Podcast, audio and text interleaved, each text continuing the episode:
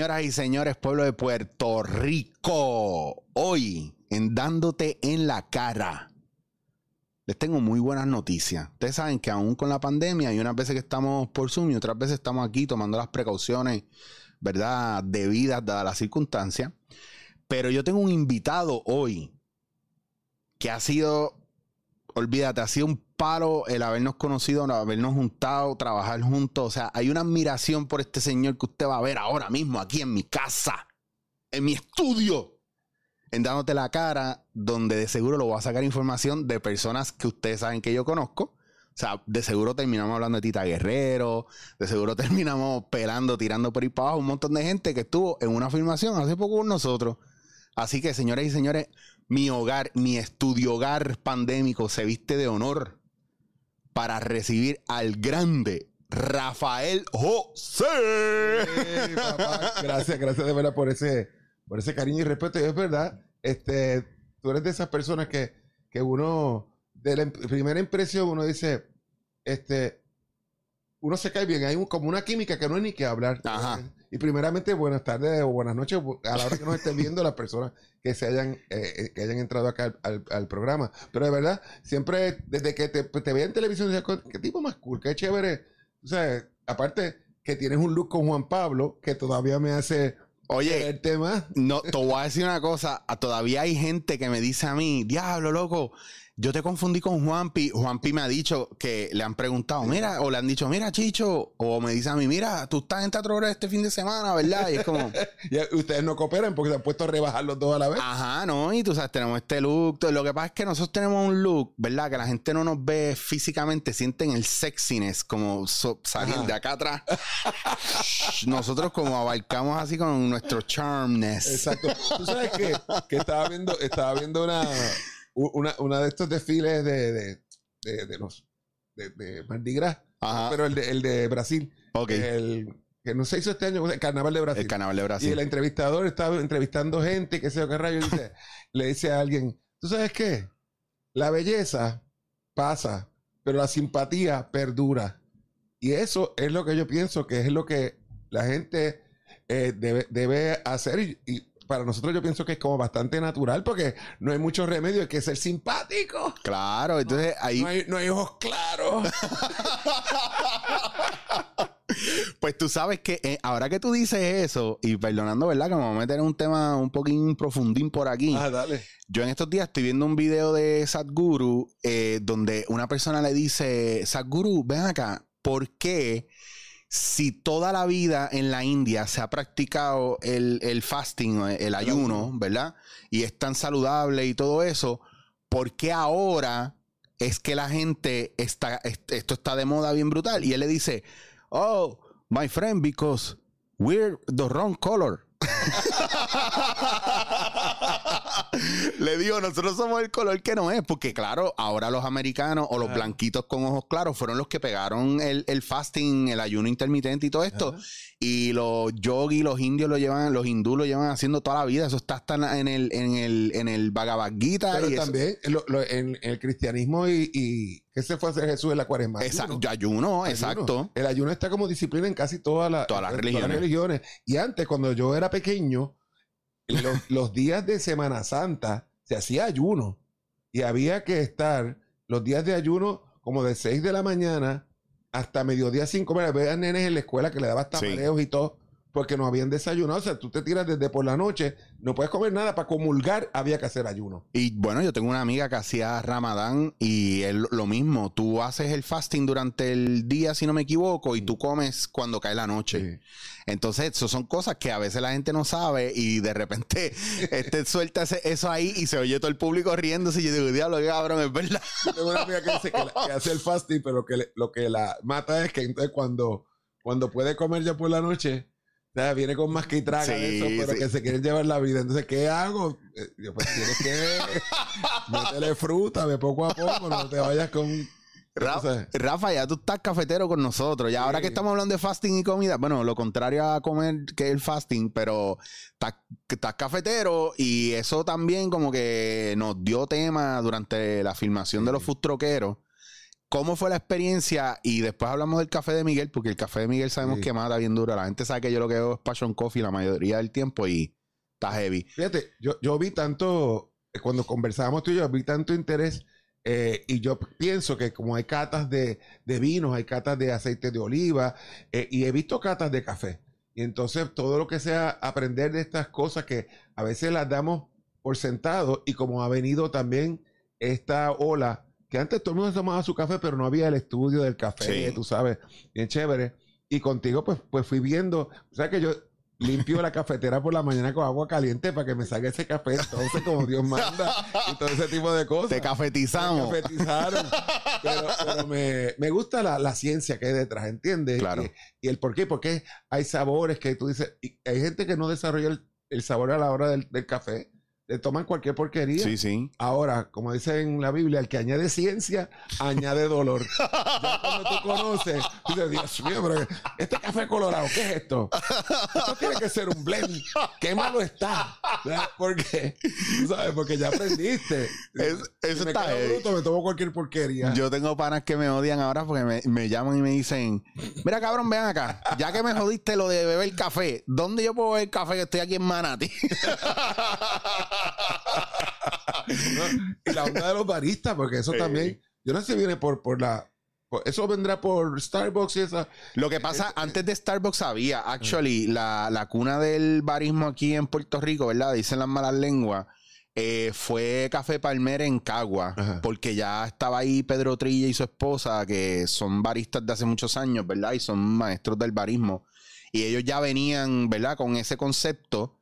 Eh, y no fue hasta después que explotó más con Starbucks, porque explotó en masa. Sí. Y, pero si te das cuenta, el que conoce la estructura de Starbucks, en Starbucks eh, lo- son la- lo- la, mm, las cafeteras son automáticas. Sí. Entonces, esta cuestión del barista, ajustar el molino y La mano, la mano. brega- no está, no está. Ellos tenían la pendeja esta de lo de la leche, pero no había latte art envuelto. Entonces era como que un momento, aquí está pasando algo, y de repente se empezaron a mover.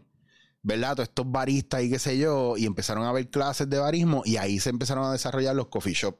Pero dicen que el dueño de Starbucks se dio cuenta de que si había una cosa común entre todos los seres humanos, es que a todo el mundo le gusta el café. Claro. Y ahí dio ese gran palo de pues, gente vendiendo. Mira, eso te- a mí me gusta el café. Pero, usted que me escucha, yo no pago siete pesos por un café ni muerto. ¿Por qué no? ¿Cómo no a cobrar por un latte chate mocha latte? Me, me le pone mucho nombre, siete pesos un café. No, no, no. No, no. No, no, no. Yo tampoco, si ya yo no, yo voy a Starbucks y yo no bebo, si me bebo un café es cuando tú quieres beberte las cosas esas raras que tienen 800 mil cosas. Que es- Además de todas las calorías del mundo. claro, o sea, te bebiste uno y no comes el resto del día porque hay 7 mil calorías en cada mierda de esas. Y esos son syrups ahí con sabores. No hay nada que valga la pena, pero todavía lo hacemos. Sí. Yo Y creo se que- ponen- y se ponen de moda. Sí. Es otra cosa, la gente no sabe de qué está hablando, pero ni, ni tampoco lo estudia. pero está de moda, voy para allá.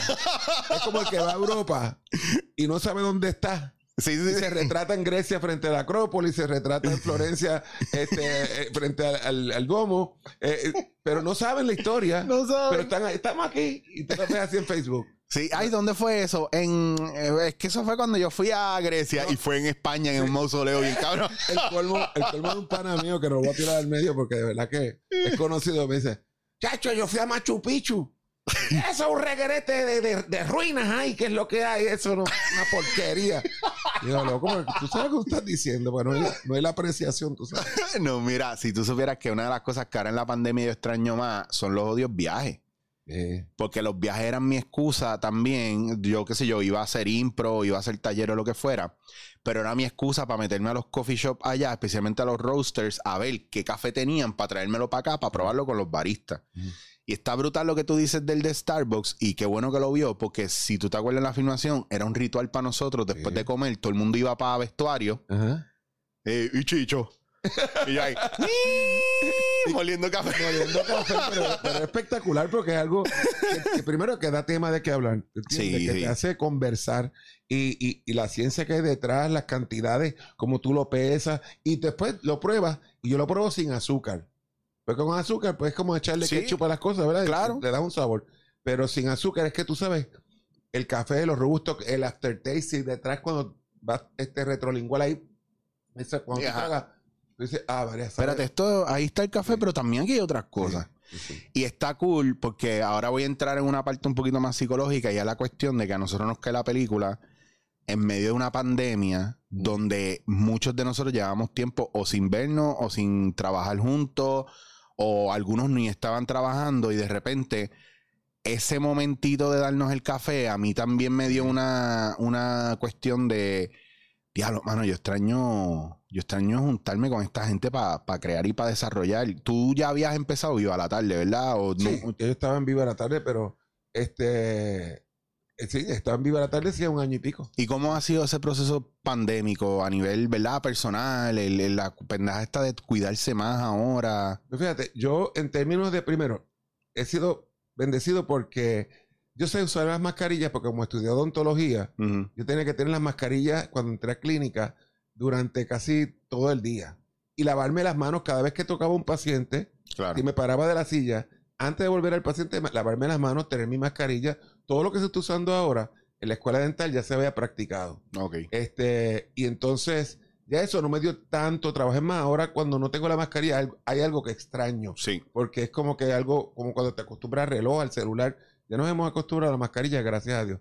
Pero sí, lo que, lo que fue más es en que yo, cómo yo me adapto a esto. Porque el- la vida no es del más fuerte, sino del mejor que se adapta. Claro. Y cuando hay cambios, hay, no nos podemos desesperar porque los cambios siempre son procesos y son, tienden a ser este, en nuestro tiempo, tienden a ser lentos.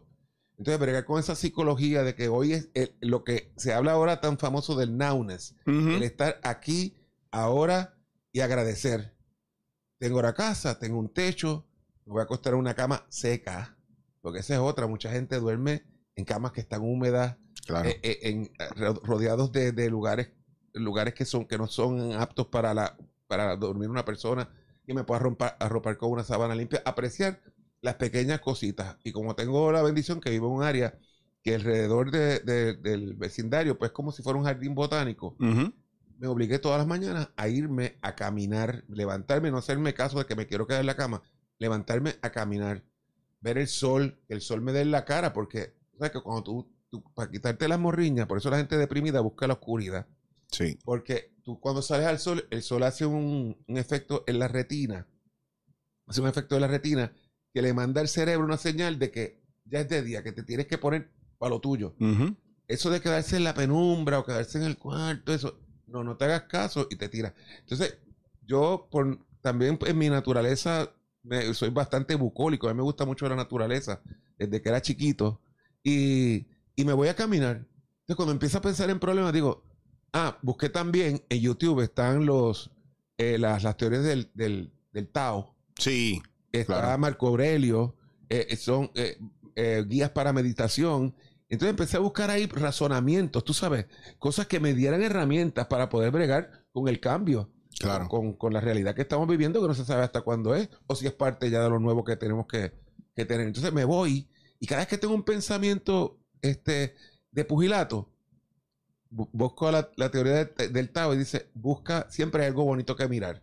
Entonces, como es un jardín, pues encuentro, miro para arriba y veo esta enredadera está dando la vuelta a una palma y tiene las hojas preciosas, el sol le está dando. Entonces, eso te hace sentir que tú estás vivo, eres parte de la naturaleza. No, a- no alejarte de ella, porque yo pienso que la naturaleza me está diciendo, el show soy yo, no es la televisión, eh, no es ir al teatro necesariamente. Yo soy suficiente y, no- y ustedes me ignoran. Ignoramos los atardeceres, ignoramos los, los amaneceres y son un show diario. Está, está heavy porque a mí, por ejemplo, cada vez que yo bajo para el área oeste Mm. o me voy yo por el norte o por el sur, para mí eso es lo más nítido porque hay una cosa bien brutal y es que bien pocas veces miro el teléfono porque a mí me llama tanto la atención ese tramo que cuando yo subo, paso Cagua, subo Calle Al y voy monumento al Jíbaro, que tú ves todo eso allá abajo, mano. Ya tú sabes, y cuando yo estoy bajando que llego a Salinas que coge el peaje, ya yo digo estoy en casa. Y la cantidad de, de- la cantidad de, de distintos matices que hay en colores es una obra de arte. Continuamente, porque en esa área tú ves que el pastizal a veces está como dorado, Sí. otras veces está Eso verde. para verano está doradito, pero entonces cuando llega la época de lluvia, empieza a ponerse verde y cambia todo el Pero follaje. son pero- tonalidades de verde. Sí, sí. Más el fondo azul del mar. Sí. Esas cosas hay que apreciarlas. Y qué lástima que no, no nos enseñan más que estar pendiente, bendito. Y no quiero parecer. Ya yo soy un viejo. Que se joda entonces. Este, pero, y yo sé que la época reproductiva es, es bien importante también. y que uno tiene sus bellas crisis, sus cosas. Pero deténganse y vean un poquito la naturaleza. Miren ese show. Todas las tardes hay uno y es gratis. Sí. Los atardeceres, los amaneceres, se quiere levantar. Porque en la película, eso fue una de las cosas chéveres Sí. que nos teníamos que levantar a las- porque yo tengo que estar si era a las seis me tengo que levantar a las cuatro Me pasa igual. porque para hacer todo con calma Sí, cuando me sí. levanto tomar sí. mi café No ir a jorado por ahí a lo loco, no, nada que ver. llegar chévere y entonces lo bonito era que en el camino tú ibas viendo cómo salía el sol se veía la luz cómo se ilumina el cielo Sí. y eso pueden parecer este pendejadas y frivolidades y, y, y ahí mira este, tan tan pata mirando la naturaleza. No, mírenla. Imagínate cómo me pasa a mí que cuando yo salgo con esas cosas, a veces la gente me mira y, y dudan, mi- me miran así hacen. Ujú.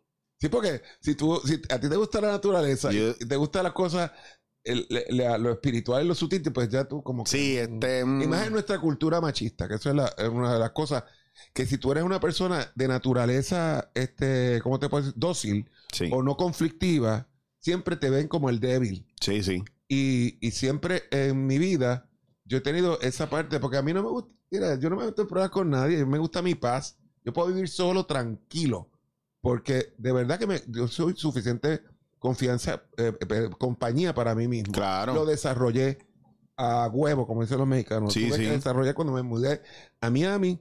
Yo viví solo todos esos años, totalmente solo, sin amigos y sin personas en que pudiera confiar realmente. Claro. Pues tú no conoces. Imagínate en esas grandes eh, compañías donde la gente pues, pues va a, ser estrellas. No van a, a trabajar, porque esto es un trabajo. Yo soy un obrero de las artes, pero hay mucha gente que quiere ser estrellas, quieren ser por encima de los demás. Y esa misma, tú no te- allí tú no tenías en quién confiar. Si tuve uno que otra persona que con el tiempo, pues sí tenía un poquito, pero eran compañeros de trabajo que, me- que a veces iban a la casa, nos dábamos un vinito, par de ellos, nada más. Pero el resto, yo te digo, no pude desarrollar amistades de verdad porque todo el mundo tenía ese pensamiento de quién es más estrella. Sí. eh, si yo le digo esto, le estoy dando herramientas, las puede usar, me va a sacar a mí, me va a hacer ruchar el palo. Y yo con eso, de verdad que, que yo no, no, no, no, la, no pude, y, y pude, eso sí, aprendí a vivir solo. Entonces, el día que yo estaba en mi casa, que alquilé una casa pensando que iba a ir Juan Pablo, iba a ir mi mamá, mi papá, que en paz descanse, y que iban a ir para allá, nadie me visitaba. Tenía una Dios casa de mío. tres cuartos, no puede ser. y yo No solo allí. Y un buen día estoy sentado en un futón que yo tenía viendo televisión y me da la sensación de que alguien va a bajar del segundo piso. Digo, no, cabrón, tú estás solo. Qué bueno. Tú te estás esperando a ti mismo. Ya. Ese es tu compañero, eres tú. Así que aprende. Entonces yo a veces, por ejemplo, estaba comiendo y se me olvidaba. Ay, Dios mío, se me olvidó la servilleta. En vez de quejarme, gracias Dios mío que tengo dos pies que me pueden llevar hasta allí. Claro.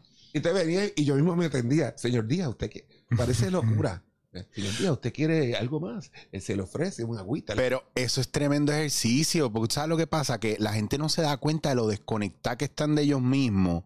Y es una cosa que yo peleo mucho, no, sí, peleo mucho, porque yo aquí a la gente le peleo. Rafa, yo tengo que, yo te voy a ser bien honesto. En mi canal, yo le peleo mucho a la gente. Y yo lo- les digo de culo para abajo. Sorry. Pero es que, bueno, pero es que se los digo bonito y siguen haciendo la misma mierda. Entonces, cuando empecé a hablarle duro, fuerte y a cagármele en la madre, pues entonces ahí, oh, oh, oh. Entonces empecé a boricuar, pues Ajá. entonces habían dos o tres, ah, que tú cómo te expresas, que nos insultas, y ajá, cállate la boca, que se joda, me da igual, sigue, sigue haciendo las mismas mierdas. Y llegó un punto donde empezó a mermar, ¿verdad? La queja y la gente ahora está mucho más receptiva. ¿Por qué? Porque nosotros tenemos una visión o, o tenemos, estamos programados de lo que debe ser, pero no de lo que queremos que sea o lo que, de- o lo que, o, o lo que tiene que ser de verdad. El atreverte a pensar y a, confiar en lo que tú piensas. Claro. Es bien importante porque siempre estamos pensando el que va a decir el otro. ¿Y qué va a pensar este? ¿No? Y que lo que tú piensas no vale. Claro. No es que se lo impongas a nadie. No, es, es que contigo mismo, que converses contigo. ya está. Es que es esa parte, porque mira, por ejemplo, yo te puedo citar a un montón de personas, de filósofos, de, de religiosos, lo que tú quieras, pero que yo pienso con relación a lo que ellos están Claro. diciendo. O yo lo estoy diciendo para adelante como el papagayo, yo lo estoy aplicando. Exacto. Porque esa- ese es el gran problema. Entonces, durante esta pandemia ha pasado, y, y es un tema, ¿verdad? Que está en boga la pandemia porque es nuestra realidad Claro. actual. Pero lo que está pasando es que la gente se está desconectando más de ello y está conectándose más, por ejemplo, en los medios y en las redes, Mm. a buscar la vida de los demás o a otra mierda, pero no le están prestando atención a la suya. Pero por eso. Y tú, ¿Entiendes? y tú tienes que vivir tu vida. O sea, la- Claro. la que te toca y te toca hacer decisiones grandes y también te toca no perder el tiempo, especialmente cuando estamos jóvenes. Podemos tener mil cosas en la cabeza, pero si tenemos inquietudes, hay que meterle mano, confrontarlas, enfrentarlas si son difíciles, si son decisiones Mm, este, muy personales tuyas. Tú tienes que atreverte a ser franco contigo mismo. claro. De ahí, está- ahí diste en el clavo. ¿Te oyeron eso? No, no, espera, perdona, Rafa, dame un segundo. ¿Te oyeron eso? ¿Cuántas veces le he dicho eso? Lo dijo Rafael José. Rafael José y yo no hablamos todos los días. Rafael José no es mi pana que viene a beber café aquí todos los días. Es una persona, nos respetamos, somos compañeros, etcétera, etcétera. Pero no es de la cháchara que yo tengo con ustedes todos los odios días, de esta misma mierda. Eso lo acaba de decir él. Y él y yo no nos pusimos aquí a, mira, para que digas esto y lo otro. No, no. Es una conversación espontánea. Sí, esto, aquí no hay nada montado, todo el mundo No. sabe que estoy improvisado, que estamos, incluso lo estoy llevando como siempre lo llevo. Yo no sé de qué voy a hablar, engancho por un tema que sea de los dos que hayamos compartido, Claro. por ahí seguimos. Tú estás como King. Sí, literal. Porque tam- no le hacía a nadie entre pre-entrevistas. Hablaban. No. Es el arte de conversar. Eso es lo bueno. El arte de ¿Qué es, conversar. qué es lo que no hay en ningún lado ya, Rafa? ¿Dónde, dónde está Pedro Servigón de la vida? Eh, que esas entrevistas extensas, profundas, ¿dónde está esa gente? ¿Dónde está Luis González? Esas entrevistas profundas. No so- y perdonando, ¿verdad? Porque No. eh, no, lo, no los odio la mierda esa de, de viene un artista, te doy un juego de tres horas y después medio minuto. Mira, pues cuéntanos qué nos traes. Bueno, ya, nos vamos a una pausa, luego a la pausa. no. Rafa, digo, yo sé, yo, tra- yo estoy en programas que hacen esa mierda y yo peleo, yo digo, otro jodido juego, cabrón, pregúntale. Oye, estuvimos 20 minutos preguntándole cosas, ahora vamos a jugar. No, no, no, no, muchacho.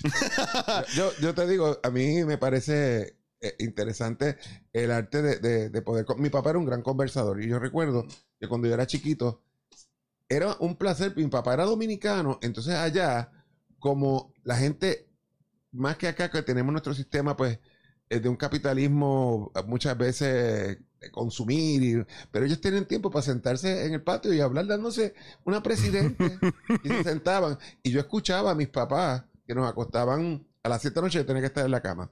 Pero el, el cuarto nuestro quedaba para el balcón y papi se sentaba con sus panas a veces a darse sus whiskycitos o lo que estuvieran tomando, pero yo los escuchaba conversar y Mm. cómo se reían y, y lo que y, y nos- y se, y se escuchaban, no se faltaban el respeto necesariamente, Claro. este, podían diferir, pero había una elegancia y una cosa chévere que yo pienso que, que no se debe perder. No. Yo incluso cuando mami salía del trabajo, mami trabajó en la industria, ¿verdad? Hotelera, los casinos y cosas así por muchos años. Y a nosotros nos acostaban también temprano y yo recuerdo, mi, mi cuarto daba para la marquesina y ellos se sentaban en la marquesina a darse el palo Ajá. literalmente a las 2, 3 de la mañana y yo, yo estaba literalmente mal del, o sea, yo siempre he tenido problemas para quedar dormido toda la Ajá, noche, ajá. toda la vida, toda la vida. Y siempre tenido insomnio y, y a las 2, 3 de la mañana me levantaba en un silencio cabrón y de repente oigo la puerta, pa, mami entrando con todo el mundo, pa, se iban para el balcón porque salían del turno del casino Ajá. a X hora y ahí se daban el palo hasta Sí. las 6 de la mañana y todo el mundo para su ¿Y no casa. te parecía bonito escuchar? Claro, es que eso era lo que me daba tranquilidad Era para volver a dormir. Era como una compañía, ¿verdad? Literalmente. Y tú ves el reborero. Sí, sí. Es eso mismo. Y era tan bonito, tú sabes. A mí, a mí eso me daba, me da mucha paz. Bueno, lo que te decía, ¿te acuerdas que estábamos hablando a- antes de empezar? Nosotros estábamos hablando de, de, de los hangueos míos, que son, ah, que dale, yo cocino, que yo, bar- barbecue, que estamos ahí juntos hablando. Ese es el hangueo más cabrón. Para mí son los hangueos más cabrones. Si no podemos conversar y esta pendeja de ir a un sitio que está un ruido brutal, todo el mundo borracho, a lo loco, Mira, me chocaba. no puedo. Cuando era, cuando era, pues, para la época de, fue mi, mi adultez joven, que para la época del hustle y las discotecas, una cosa que a mí me molestaba de las discotecas, y, y las quemé, yo fui a la cueva de Luis Candela, yo fui a, ¿cómo se llama? A- al despegue del Flying Saucer. al despegue, que lo hicieron dos veces. Porque uno fue para los VIP, yo estaba haciendo novela, Ah. uno fue para los VIP y me invitaron, yo claro que voy. Y después el oficial para todo el mundo. Era el surround sound music. Entonces, aquí va a despegar el Flying Saucer como los que nos fuimos en el aire. Ah, Y, y- y una de las cosas que me chocaba de las discotecas es que tú no podías conversar. ¡Mira! Pum, pum, pum, pum, pum, pum, pum, pum, pum, pum, pum. Donna Summer, Barry White, Sí. esta gente a todo lo que da. Después tú sacabas una Eva, te pones a bailar y a quemar calorías toda la noche sin saber que lo estabas haciendo. Guau. Es que te digo, hay un. Está, está brutal porque nosotros hemos cambiado nuestra manera de, de bregar y de trabajar, no solamente a una más sedentaria también, sino a una también un poquito más distanciada. Y no era, no es culpa de la pandemia, ya nosotros veníamos distanciándonos y tú lo notas en la manera que el mundo se está moviendo con relación a las facciones. Sí. Los partidos políticos, que si somos inclusivos o no, que si somos machistas o feministas, que si somos esto y lo otro, que si es... Y entonces llega un punto donde, ¿qué otra excusa vamos a usar para no hablarnos o para caernos a puño? Exacto. Entonces, por eso, cuando viene la pandemia y empiezan a aparecer proyectos que yo puedo trabajar con gente, pues uno también se pone selectivo y, y es- y hay varias cosas. Cómo- ¿Cómo están pagando? ¿Qué proyecto es? ¿Cuánto tengo que estar ahí? ¿Quién va a estar ahí? Exacto. ¿Quién va a estar ahí? quién va a estar ahí es bien importante. Que yo sé que suena un poquito, ¿verdad? Jodón, elitista, pero sabes que fuck it, porque soy yo el que me voy a tener Mira, que joder ahí con esa gente. Yo he dejado contratos de billetes serios por no trabajar con gente. Pero digo, es que mi paz, yo la protejo tanto. ya Chicho. está. Yo protejo mi paz. Yo- Es lo único que tengo y por lo que lucho, por sentirme tranquilo, sentirme en paz. Los chavos van y vienen, pero la paz es importantísima. Si tú no tienes paz en tu espíritu, me encanta el silencio. Los ambientes donde hay Sí. mucho silencio. A veces estoy en mi casa y me quedo en total silencio y escucho el silencio y me gusta. Y, y eso me enriquece, me, me ayuda muchísimo a eso que siempre he buscado en mi vida. Quizás no sé qué tipo de espíritu y cómo se mueve la cosa en términos, este, puede ser de vibratorio o lo que se quieran. Pero yo que, como me conozco, es alguien que siempre ha buscado tener su paz y su tranquilidad. Es que es importante, el silencio es importante para un montón de cosas. La primera es para estar con uno mismo. Esa es una, una cosa que a veces. Mira, a mí me ha pasado que yo he ido camino al área oeste y ando con otra persona en el carro. Y hay momentos bien chéveres donde lo que suena es la música y el paisaje o no suena nada. Y la y tú sientes la incomodidad de la persona que pues mano y y, Ajá, y- que- yo corto y digo ¿por qué no te callas la boca? yo lo he hecho lo he hecho yo soy bastante aprendí a ser bien Pero eso directo es chévere porque no hay duda. A mí Sí. me gusta la gente auténtica. ya está gente- yo, si yo sé con lo que estoy bregando, me ahorro un montón de Claro. Brego contigo, ya sé que no puedo bregar. ya está acabó. ya está ya, claros. ya está y yo y yo tiro esos, ese salpazo y la gente se, se queda como y- a- asustado yo me río y digo ¿sabes lo que pasa? que no estás en el momento estás en la incomodidad y no tienes que estar incómodo, puedes disfrutarte el silencio. Claro. Yo me lo estoy, yo estoy contemplando el paisaje y cuando paremos, di lo que quieras, pero que lo que sea que diga sea algo que tiene que ver mucho con el paisaje. Y muchas veces son panas o es gente cercana que siempre me han dicho, coño, un, para que dé un taller de impro y qué sé yo, y pasa eso en ese momento. Y, y si me lo refutan, digo, cabrón, tú no querías un taller de impro. Pues ahí tienes uno, cállate y escucha, observa. Y después hacemos una historia sobre eso. Me recuerda cuando, cuando yo empecé a guiar, bueno, que yo tendría, porque- y venía ya de Mayagüez a San Juan, papi nos compró un Volky, y yo venía para acá, y cuando regresaba para Mayagüez, yo iba en el Volky, no te, obviamente los Volky no tienen aire acondicionado de aquella época, Volky del 68, este, y yo apagaba el radio y venía- iba de, por la número 2, de San Juan a Mayagüez en silencio. Y me gustaba, pero todavía te digo, ahora que lo que ya entiendo otra filosofía, pero era algo muy natural en mi personalidad. Y es un momento bien íntimo para uno. Ese, ese viaje, especialmente los que, los que estamos aquí en Puerto Rico, digo, igual en el mundo entero, la persona se monta en un carro y va a estar más de media hora o una hora completa. montado en el carro para ir de un lugar a otro. Y si estás solo, eso es un momento cabrón para estar con uno mismo. Para ponerte el disco que tú quieres escuchar completo, el, el audiobook que tú quieras escuchar completo y por ahí para abajo un montón de cosas. A veces yo estoy escuchando yo soy, yo soy bien fanático de, una etapa de E. Lanchester. ah, sí, E. Lanchester. E. Lanchester tiene una etapa bien brutal de un punto para acá en su vida que, él, eh, él se dedicó a buscar sus raíces dentro de, lo que era el Hare Krishna. Y por eso yo recuerdo que... Y él hizo el disco Bhakti y es uno de mis discos favoritos, pero worldwide, de toda la música que a mí me gusta, ese es uno de mis top five discos para yo escaparme y sumergirme en él. Y Bacti yo lo descubrí en un momento en Centro Europa. Yo cogía la guagua para ir a Sagrado. Yo vivía en Isla Verde, cogía la guagua para llegar de Isla Verde a Centro Europa, en Santurce, y de ahí cogía la, una que iba por, por Barrio Obrero y te dejaba detrás de Sagrado, en, por, por entrando por el gimnasio.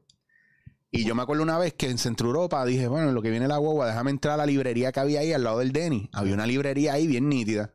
Cachista, este chamaco ahí y le digo, mira, necesito un disco, algo o música chévere que me, que me, de verdad que me, ayude a, salir de todo este reguero. Y me dice, mano, mira, te voy a recomendar esto. Y me dio Bhakti. Bhakti es devoción. Esto es de Lanchester. De Lanchester, pero si Lanchester lo que canta, eso es lo que canta son canciones de novela y eso. Hmm. Desde la primera canción se te erizan los pelos. Y si tú no lloras en algún momento del disco, tú no tienes corazón. Porque. Yo Bacti no lo escucha, pero canté canciones cuando. Y Lanchester, pues se hizo bien popular. Entonces yo cantaba fiestas patronales. Tenía, incluso, había un tema de él que decía: Con el permiso de la casa, Dios los tenga en su gracia. Oleré, oleré, olalá. Y ese era mi opening. Este, y, había otro, creo que de. Si no es de él, es de, de Quintero, que es venezolano también los amores que se tienen en la vida nunca se olvidan. Esa, esas canciones, en, una época, esa, esa gente le metió bien duro. Es que, ¿sabes lo? Mira, ahí es que te digo, ahí, ahí es donde volvemos al pata, pata, pata. Tú me... Mis favoritos de toda la vida han sido Sandro. Camilo ah. Rafael. Entonces, que claro, Rafael Acarra, todo ese corillo. y te dice, Pata, pata, pata. Te lo digo porque mi petita me jode con eso, con cojones. Entonces, imagínate, nosotros montados en el carro a hacer show o lo que sea, haciendo road trip, y de repente la música cae setentosa, ochentosa. Y llegamos a un punto donde Tita Guerrero tiene exactamente las mismas canciones y dos o tres más que yo tengo en mi iPod. Pues ya tú sabes que tú no estás en la era que es. o ella está de más, ella está ya acabando lo suyo, o yo estoy de verdad ya en otro lado. El primer disco que yo recuerdo que yo gasté de mi chao fue el primer disco de Camilo Sesto, el que tenía algo de mí. Sí. Esa tenía fresa salvaje. Ah, pero nosotros la cantamos. nosotros la cantamos un par de veces en, el set. Porque yo me puse a joder con Franci en uno de los shows. Estamos, este, Omarito, Danilo, Franci y yo, estamos grabando. Eh, estamos haciendo eh, el matrimonio de la risa.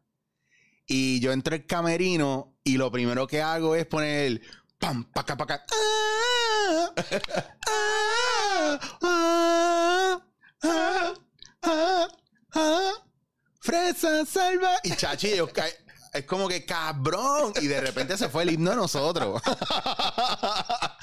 Entonces, pero ahí, ahí es que tú dices, mira, yo me volví loco con o mi canción de favorita interpretada por Camilo VI es Etsemaní de Jesucristo Superestrella. Yo oigo esa canción, a mí se me paran los pelos, porque yo no puedo creer que haya un ser humano en una época que tenga una voz tan fucking perfecta y unos registros tan brutales, afinados, para arriba y para abajo, unos, unos tonos que todavía hay, hay gente que no es capaz de hacer eso sin coger un buen buche de aire. Y ese cabrón en vivo, hasta casi las últimas, todavía se raspaba esa jodida canción. Entonces, ¿qué pasa? Tú te sientas y escuchas el trabajo, ¿verdad? La orquesta y todo el ensamble que hay detrás de todo eso. Y yo quiero transportarme a esa época donde el trabajo que se hacía musical en el estudio era con músicos de tres pares, studio musicians que estaban súper preparados para eso. Y eran los que había, la cantidad que habían, porque no existía o quizás ya para la época de Camilo VI pude, pudo haber existido que se grababan aparte, pero muchas veces eran one, two, three, la madre que falle. Sí. Y estaba la orquesta como era, ok, que le ensayaban y lo que sea, pero a la hora de grabar era la orquesta y el cantante como era. Lo más cercano que yo estuve a eso fue un disco que yo hice que, que creo que es uno de, los mejores discos que yo he hecho, que he escuchado después, porque yo dejo, yo no me oigo, o sea, yo no me pongo, no soy de esa gente que va y pone sus discos, pero yo, hago una canción y un disco y a los tres meses se me olvida, no quiero saber más de llama, se llama Comenzar de Nuevo, se llama el disco. Y no sé si la canción, no sé si es de Dylan Chester o de un brasileño, no recuerdo bien. Pero ese disco yo lo hice con Amuni Nacer, Ruco Bandía eh, y, y unos, eh, Hernán Cortés. Había un, un grupo que eran los que me acompañaban muchas veces en los shows. Y, y entonces lo que hicimos fue que mientras ellos todos tocaban el disco a la misma vez, yo afuera, yo estaba cantándole a sus headsets y ellos estaban tocando en vivo. Wow. Entonces, después, cuando ya se quedaba la pista grabada, entonces yo después puse, pero ya- yo hice eh, de ese disco siete canciones en un mismo día, en una sola noche. Wow. Y que, porque las traía ya ensayadas y ensayadas y ensayadas y más las canté con ellos. Que pude el momento de grabar, dije, no pares porque estoy en, Está on estoy fire. on fire. Este, en- y, y sé que estas son, estoy afinado, estas las tonos que son y yo sé, la he cantado anteriormente. Pero volviendo a Camilo Sesto, sí, este, antes, esa, y Rafael, No, coño. ¿No lo- ¿Tuviste el Rafael hizo una exageración para mí. Es uno que cantó con, con, la- con la orquesta de televisión española, brother. Eh, Habían fácil, sin mentirte, más de ciento y pico de músicos para cantar canciones de un repertorio popular que tú sabes se pueden cantar Sí, acústica. ese- Pero había, digo, pero ah, realmente hace falta el fagot, el oboe, esto, lo que hay en esa canción. Hoy para mí es un día especial. O sea, y, y, y eso. Ahí tuvo que haber alguien que en todo el concierto lo único que hizo fue un. Ya está, en todo el concierto. cosa, esa gente yo la admiro. Esa gente tiene que sentar a contar compases. Uno, dos. Espérate, ¿cuándo es que me toca? Al final de la canción. Y corta. Eh, De verdad, percusión, ¿te gusta? Así, eh, gente que tiene que. O para meter un, psh, un El, platillazo. el colmo de esos cabrones es que le digan, tenías un solo trabajo, uno, y fallaste, cabrón. o que se le pase y diga, diablo, ¿dónde meto la campana? Se me pasó el... se acabó la canción. Scan, can. Justificar el cheque. Dios sabe quién es bueno que esa pendeja. Este Rowan Atkinson, este Mr. Bean. Ah, Mr. El- sí. Ah, sí, Dacho, el mano, timing. Eso del comedic timing. Mira, yo te tengo que decir, y yo se lo he dicho a Tony un par de veces. Si había una cosa que me gustaba del cuartel de la risa, Ajá. para irme, ¿verdad? Este flashback. Ah. Mano, era el timing, loco. Sí. Ustedes estaban bien ponchados. Yo, o sea, yo me lo disfrutaba tanto. Y yo recuerdo verlo y decir, y mira, te estoy hablando de, de lo que estábamos hablando antes de que yo, de chamaquito, ya yo era un viejo. O sea, el, proceso analítico mío siempre fue una pendeja de que no, los niños no quieren ser tu amigo porque tú eres un viejo, cabrón. Entonces, era como que ya ese concepto del timing y de. Yo me acuerdo que yo me sentaba y mi abuela estaba conmigo viéndolo y yo decía, diablo, qué brutal. Y ella me decía, qué, qué cosa. No, que, que están ahí como que bien ponchados. Mira, lo que pasa es que nosotros, Tony y yo empezamos, entonces Tony nunca había hecho comedia. Eso nos llama Vicky Hernández a nosotros, porque ella quería hacer como un, un este, una parodia, ¿cómo es que se llama? Spin, spin-off, es que se le puede llamar. Sí, Com- com- eh, en comedia de, de eso como Miami ah, Vice. Miami sí, Vice, sí, era. pues Don, es Don como- Johnson y, y Phillips, whatever. sí, sí, era como una parodia de Una eso. parodia de eso. Pero ¿qué pasa? Que eso fue- se fue ajustando poco a poco, porque al principio, claro, Tony venía de la radio mañanera, matutina, el como un shadow, el bufeo matutino, que eso, bim, bam, bim, bam, de lo tenía natural.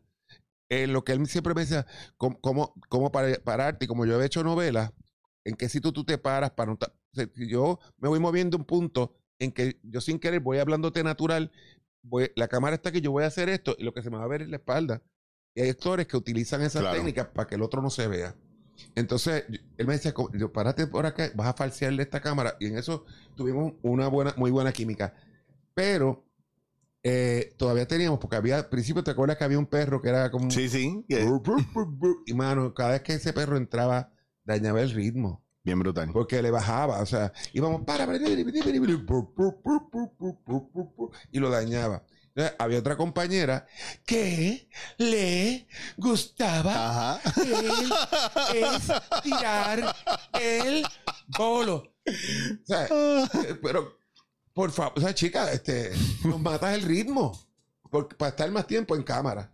O sea, y esas cuestiones. Ay, cabrón. Y eso pasa todavía. Entonces, es- eh, entonces, eso, en, en eso, eh, pa- eh, hubo un. Sacaron el perro y hubo como que un, un repensar el programa y trajeron por bendición a Pucho Fernández. Sí, mano. Y con ese señor sí que aprendimos los dos, porque ese sabía de comedia. Una vez, Chicho, nosotros hicimos un programa, porque no sé si era Felipe San Pedro o Membrillo, uno de los dos, que eran los que escribían aquí comedia siempre, eh, se quedó corto de un libreto. Y entonces, o se confundió alguien y no hab- había que hacer ese programa de media hora como fuera. Ok, vino este eh, eh, como Poncito, que era Pucho, Mm. Dice, ok, vamos, a- esto lo hacemos. Este es el principio y este es el fin. En el medio, a ti te va a pasar esto, te vas a ir ahí, esto, esto, y lo improvisamos los 20 minutos improvisados. Y salió un programazo del cara, porque teníamos el concepto de, no- de ritmo, de ayudarnos, de no pisarnos. Y lo tenían mangado. Ustedes conocían sus personajes y conocían los del otro. Y eso es clave. Sí. Si tú no, mira, a veces nosotros no tenemos mucho tiempo para hacerle, para repasar los sketches y cada uno, ¿verdad? Repasa su libreto por su lado. A veces el libreto sale media hora antes Sí. o sale por la mañana. Y muchas veces lo que tú tienes es una pasada para cámara y tirar Sí, el sketch. es- Eso era el cuartel. Pues a mí me ha pasado que yo estoy trabajando con mucha gente y, todo, y yo estoy tirando, ¿verdad? Yo no estoy actuando la primera pasada. Yo estoy marcando. Y entonces, ¿qué pasa? Que pasaba mucho que el que no me conocía me decía, pero no lo digas así porque entonces no tiene sentido. Y yo, tú me, me puedes dejar trabajar y bregamos, pues esto es para cámara. Y era como que, diablo, qué pendejo. Una vez empezamos a grabar acción, ellos no estaban entendiendo que mi marcar de cámaras es saber dónde está cada uno y qué está haciendo cada uno Claro. para yo servirle a ellos. Claro. Si yo en ese ensayo estoy viendo cómo luzco yo, yo no puedo servirle a mis O compañeros. si lo tiras todo, no O te si- queda para dónde crecer. Ya está. Entonces, ¿qué pasa? Que de repente era como que ya era una pendeja de que, por ejemplo, Danilo, yo sé qué pasa, y ya Danilo confía. Me tira mierdas a última hora y yo no lo voy a hacer quedar mal. Pero él sabe que él puede jugar conmigo. Entonces ya era una pendeja de va esto, esto, esto, y haz lo tuyo. O sea, ya es, y haz lo tuyo. Entonces, Edwin Emil me escribe, mira, escribí para personaje tuyo, papé, porque sé yo, mi- pero eso, ya tú sabes que eso son, tú haz lo que tú quieras, pero esto es la historia. Y Está bien, pero no, no, pero que yo sé que estás cabrón por esto. esto". pero es porque a mí me gusta, yo me lo vivo, pero es aún yo siendo eje o centro, Mm. todavía sigo sirviéndole a mis que- compañeros. Es que lo que yo pienso que lo importante, para tú destacarte, se tiene que destacar la pieza completa. Claro, ahí es- ese es el verdadero protagonista. Eh, No es que, que tú te veas o, o- mejor o que robes cámara o que salgas más, no. Puedes salir una sola vez y brilla. Claro. Lo suficiente. Pues- y nadie se va a acordar de ese momento en que sale ese personaje y digo, adiós, cara. Ya está, mira, mira vieja que dice adiós, cara. Y se va. ya Eh, está. está. Es cuando, cuando me recordaste que cuando hacíamos el cuartel de la risa era, eran dos programas. Yo venía de hacer el mediodía, que era de como pegate al mediodía, de once y media a la una, de una a dos eh, almorzar y a las dos empezar a ensayar. Para las dos y media a tres empezar el primer programa y después el otro antes de las seis tenerlo mangado, dos diarios. Eh, Wow. martes y miércoles y jueves grabamos uno nada más. Entonces hacían la semana completa. Entonces, los libretos pues no daba tiempo a aprendértelos así de rápido. Pero teníamos maquinillas, ¿verdad? Porque era una oficina. Teníamos maquinillas de las viejas, de, pa- de papel. Chacho, yo metía el libreto ahí. No, porque estoy ta, ta, ta, ta, y, y yo estaba esto- La droguita, la droguita. la droguita ahí. O sea, entre todos los papeles que yo tenía, yo tenía aquí marcado lo, lo que yo tenía que decir, y, pero lo hacía como parte. Sí, claro. ¿Cómo lo integras a- al, verdad? Esto- Es que ha pasado muchas veces porque hay días que no está el de teleprompter o el teleprompter no sirve, aunque usted no lo crea, ha pasado. Y pasa. No, yo vengo de la época de que eso se hacía de memoria, papá. Claro. Y Ni apuntador ni nada. No. Y, y hay veces que yo estoy trabajando y ya dan tan por sentado que las cosas van a salir. Y ahora más con la pandemia, con estas cosas de la transmisión de, de que la persona no está ahí la- a través de Zoom o lo que sea. Sí. Y se te tranca. ¿Y cómo, ¿Cómo tú resuelves? cómo tú resuelves si tú no te has leído o el libreto o no te has metido en Google para saber quién es la persona? Por si acaso se tranca la cosa. Y yo estoy entrevistando a Chicho Rodríguez. Chicho Rodríguez no sale. Pues Chicho es un gran amigo. Fíjate, él comenzó aquí, ta, ta, ta, ta, y hago, porque me metí en Google. Claro. Y ya sé con qué voy a rellenar.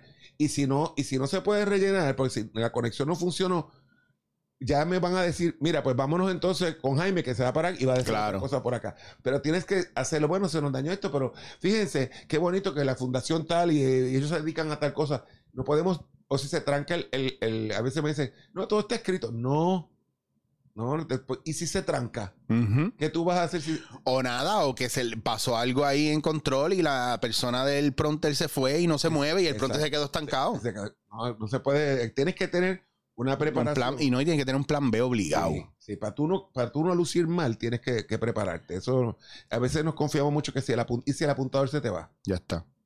Sí, e- esas cosas no existían antes. Yo recuerdo a don Luis Vigoro, padre. Ese señor se disparaba eso con aquel verbo, con, tú sabes, Sí. y, y natural, y sabía lo que de- correctamente cómo hablar y todo. Tú sabes que ahora, en estos días, en la misma clase que, que te estaba comentando, estábamos hablando de que por alguna razón hicieron un estudio a nivel mundial. No sé quién se le ocurrió, pero me parece muy interesante. Que dice que el IQ general de la humanidad está por debajo de uno de los momentos más bajos en el que pudo haber estado registrado y que sigue bajando el IQ a nivel global. Ajá.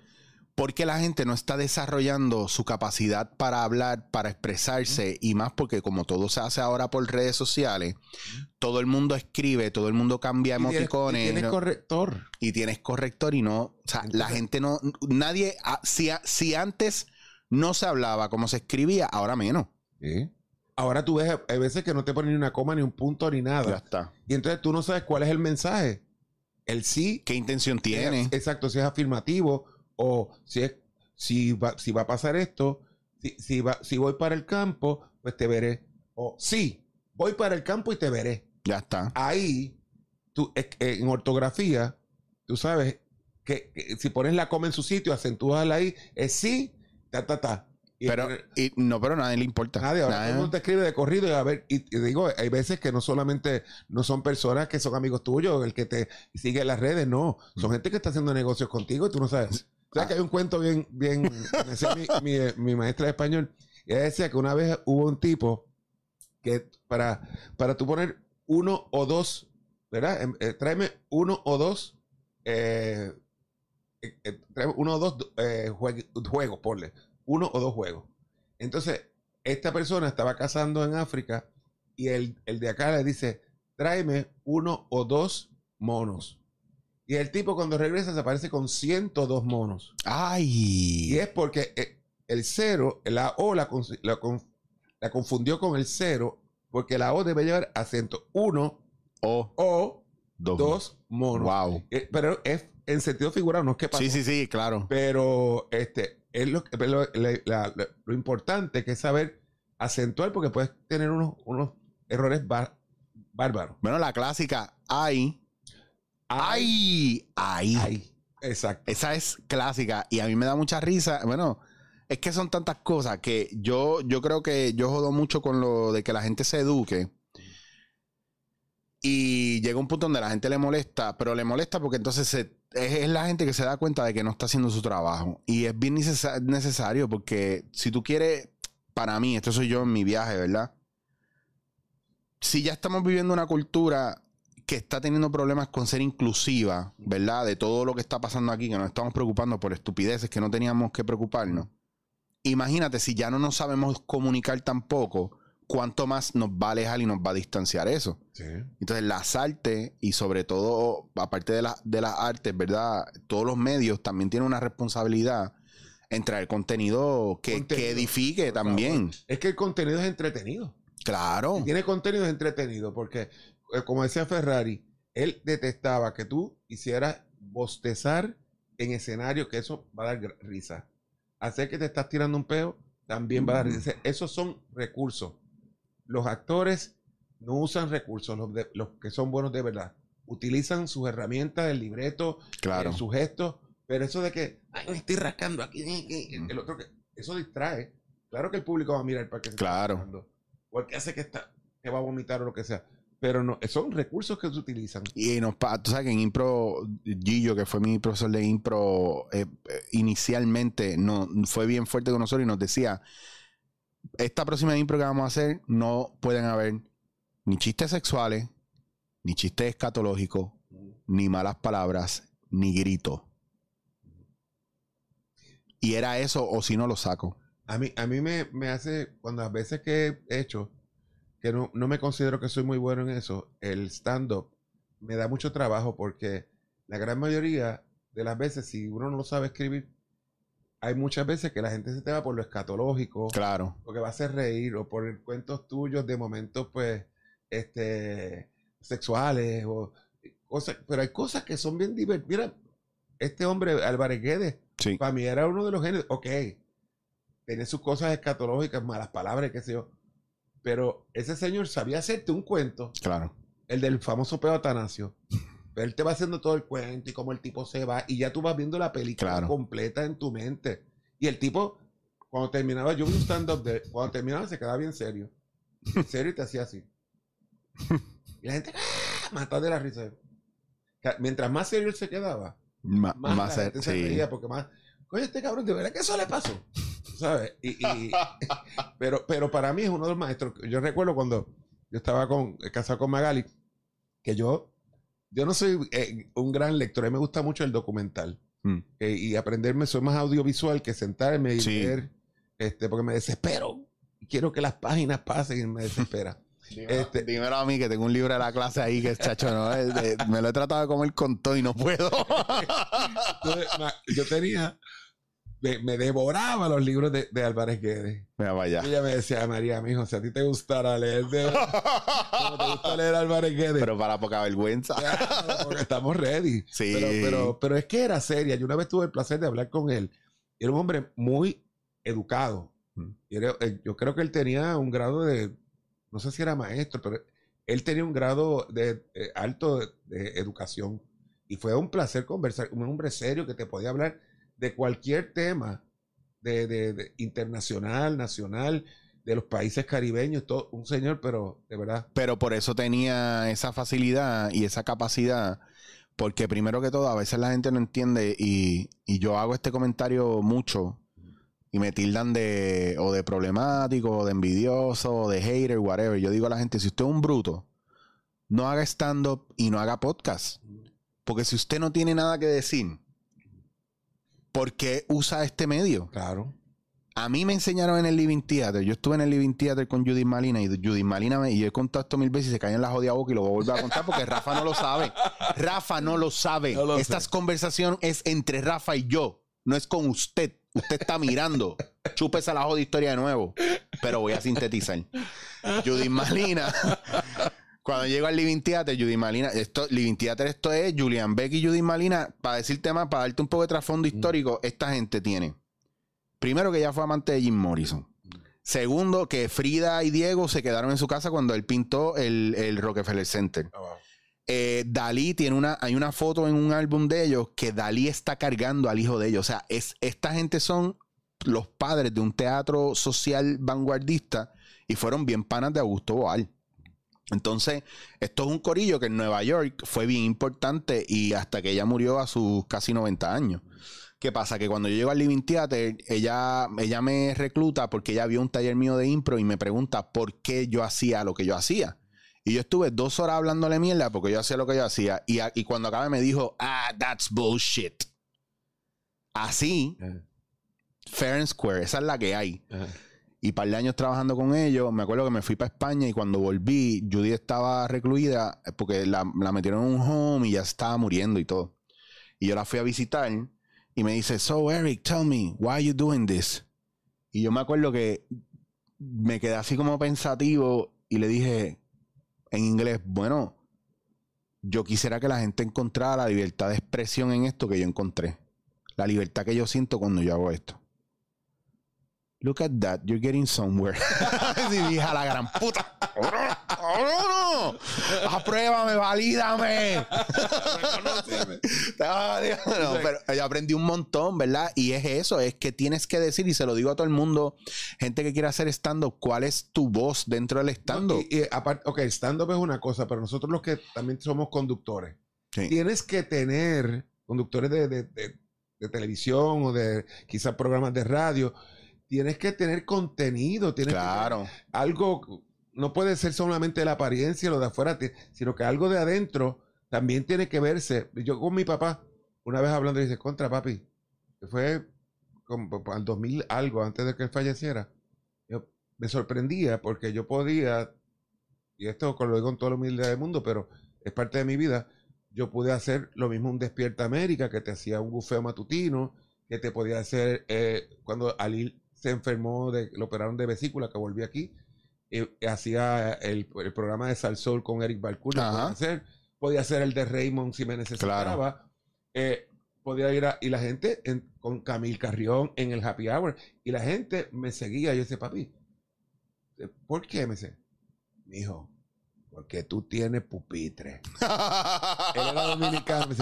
es que tú tienes pupitre. Eso está, eso está cabrón. Y, eso le agradezco que, aunque a mí nunca me gustó lo que estudié, porque de verdad que fue obligatorio. Fue por complacer a los viejos, pero, ¿sabes? Di todo por ellos, ¿sabes? Porque tú hacer algo que simplemente no te gusta. Yo no había pisado ever una, una oficina dental. Nunca había ido al dentista cuando estaba estudiando odontología. Yo no sabía, es como que si te mandaran, mandaran ahora a estudiar ciencia aeroespacial. No, no puedo. No es porque tú nunca has visto disparar un cohete, entonces pues me pasó. Pero sí me dio eso, me dio, me dio mucha conocimiento de cómo quizá bregar con la gente, porque el dentista es la persona que tiene que tener más cerca y ganarse la confianza. Yo, te, tengo aquí y estoy bregando en algo tan íntimo como la boca, tú sabes, y el dolor y quitarte la ansiedad y quitarte los miedos. Y, eso, pues, aplicándolo entonces a, lo que uno hace como artista, pues sí me sirvió, sí me sirvió mucho, tú sabes. Bello, es que eso es, mano, servir. Sí. Servir. Es que para mí esta profesión no es otra cosa que servir. Y uno dura mucho tiempo. Y ahora que yo miro hacia atrás, yo llevo el, en abril, en noviembre 15 del año pasado, yo cumplí 40 años de haber ganado la OTI. Wow. 40 años. Yo miro y digo, y yo he vivido toda mi vida haciendo esto. Porque yo, no, yo, no, he hecho nada más. No, y está cabrón que aún así eres más joven que Tita Guerrero. Eso está cabrón. Eso sí, y, más, más, joven que Johnny Lozada porque es abuelo. Y él fue menudo. Ahora todos me tienen que agregar aquí. Porque yo soy el más joven de todos, no tengo nietos.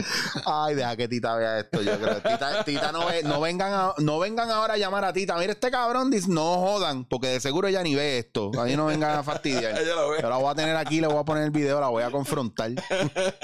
Ven acá, Rafael José no dijo, dije yo que él era más joven que tú. Tita cumple 55 ya mismo. Y yo cumplo 66. Y todavía sigue siendo más joven que Tita. ¿Cómo lo, ¿Cómo lo, haces, Rafael José? Mira, Rafa, el tiempo se ha ido volando. sí, bueno, voy para, vamos para la hora ya. Estamos en la hora. Mira, quiero que, ¿verdad? Que se repita. Eh, tengo muchos panas dentro de los medios que disfrutarían mucho que nos sentáramos los tres a hablar y grabar esto. Eh, bien pocas veces lo hago de tres personas, pero se da una dinámica nítida. Es chévere porque es la famosa llamada tertulia. Sí, sí. Podemos conversar tres y hablar de cosas tripiosas, experiencia que a lo mejor mucha, uno dice, ay, que los chamacos no que están pendientes al reggaetón, estas cosas. No. Hay dos o tres que no. Hay gente como, como fuimos nosotros. Sí, hay gente que está bien avispadita y a mí esa gente yo siempre estoy pendiente porque eh, yo tengo gente que responde muy bien al, al podcast, no solamente a dándote en la cara, sino yo tengo otro que se llama No voy a decir más nada, que lo subo los sábados a mediodía y hay un, hay un culto, hay un corillo de gente que lo espera. Mm. Y les estoy dando duro. Si tú crees que yo le hablo fuerte aquí, yo les hablo de cosas, psicología, hardcore, espiritualidad, religión. O sea, para crecer, porque es que a la larga, a mí mucha gente me pregunta, porque yo he dejado un montón de cosas, ¿verdad? De los medios normales. Y si me va tan bien, yo dije, mira, porque uno llega a un momento donde uno pone en una balanza si no es que lo que estaba haciendo estaba mal, pero a lo mejor tú sientes que no está llenando el propósito tuyo aquí. Y si yo tengo los medios, y si yo estoy creando mi espacio, y si yo quiero compartir esas cosas, porque no lo puedo hacer en un medio normal, claro. Porque a mí, a mí, a mí tú me pones en televisión y nadie me va a dejar hablar así. Ajá, ajá. A mí me van a poner a hacer el chistecito y a darme el libreto donde me caigo, me tiro un pote que chupa encima, no sé, lo que hacen los gordos. Eh, Pero es que está de cara. Este, es que, ¿sabe lo que pasa? Que jodemos, pero es verdad. Es verdad, no se ríe, pero es verdad. O sería, mira, y yo, mira, yo jodo, pero con amor. Rafa, gracias por sacarle tu tiempo, por venir para acá, gracias por compartir café conmigo, gracias por nada, por, por tus historias y por, por ser tú. A ver, eh, yo de verdad que se me ha hecho bien corto el, el rato porque ha sido bien, bien placentero poder conversar. Eh, y que la- yo sé que, que estas- yo, yo empecé en, mil en el 2001, yo tenía un podcast. Se llama Rafa Underground, pero los podcasts todavía no estaban. No habían moda, explotado. no habían explotado. Y, y, y fui de los primeros, tengo hasta un CD que un- alguien me grabó, que grababa en un estudio de grabación. Sí. Este, y tuve a Gilbertito Santa Rosa, tuve un, un montón de artistas que se hicieron ese podcast conmigo, pero llegué muy temprano a esto. Pero yo te exhorto de verdad, porque en, aquí tú puedes ser tú. Y hay veces que uno tiene que hacer las cosas, porque como no sabe hacer esto, Claro. Y, ti- y- y uno tiene que seguir viviendo, tiene que seguir pagando renta. Claro. Uno tiene- y no me arrepiento porque mi carrera ha sido muy bonita. Pero qué bueno que busques tu felicidad, que, no, no pienses tanto en cuánto te vas a ganar, Claro. sino el cuánto vas a ganar tú en tu interior y en tu satisfacción propia y lo feliz que te puedas sentir. ¿Sabes? Porque lo- uno ve gente que, muchos chavos, pero ¿qué hay acá? Eso no... ¿Tú me, me permites un segundo? Sí, por favor. Lo volvió a decir él. Yo, mira, de verdad, yo no sé ni cómo decírselo a ustedes. Él acaba de decir algo que yo les he dicho un cojonal de veces. Y ustedes siguen comiéndose la jodida mierda. Lo dijo él, lo dijo él, no lo dije yo. Ya yo se los dije cien veces, pero sin pactarlo con él lo dijo. ¿Cómo estás, Rafa? ¿Todo Eh, bien? Bienvenido. No escuché nada. Tengo esto, tengo, me pusiste la música alta. No que dijiste. Mira, de verdad que ha sido un placer. Gracias de verdad un millón. Sabes que esta es tu casa. Cuando quieras darte la vuelta, por favor. No, pero papi, cuando tú quieras un ratito así como yo vengo y conversamos, porque yo, yo pienso que esto aguanta una segunda parte. Es do- dos, Eh. tres, cuatro y cinco. Eh. Y no, y deja, vas a ver, porque va a llegar un momento donde nos vamos a empatar con gente que tú y yo la pasamos brutal y esto va a ser, olvídate. Súper. Aquí lo bueno que tiene esta gente es que son receptivos. Yo tengo un público chulo, un público educado, un público que de verdad respeta y quiere mucho a la gente que viene aquí. Y yo lo hago sí por mí, pero yo sé que como les gusta, siempre los voy a dar en la cara. Así que olvídate de eso. Rafa, nuevamente, gracias un millón. Y gracias a ustedes. Sigan pendientes. Vamos a ver si le abrimos el podcast también a Rafa otra vez, porque yo creo que ya mismo toca, mijo. Sí, yo me tengo que poner en algo. Tú- mira, Juan Pablo tiene un estudio como este, todos los muchachos, Junior Álvarez. Junior me dice, mira, babá, dile al hijo tuyo que te, que te abra una cuenta en YouTube. Oye, sí, que lo que. Yo no sé hacer eh, eso. no, y a mí me sorprende porque Junior ha hecho así en las redes. Sí. Porque se está poniendo para su número, le gustó la pendejada, mira, y esto Junior, es. Junior tiene muchas cosas chéveres que contar.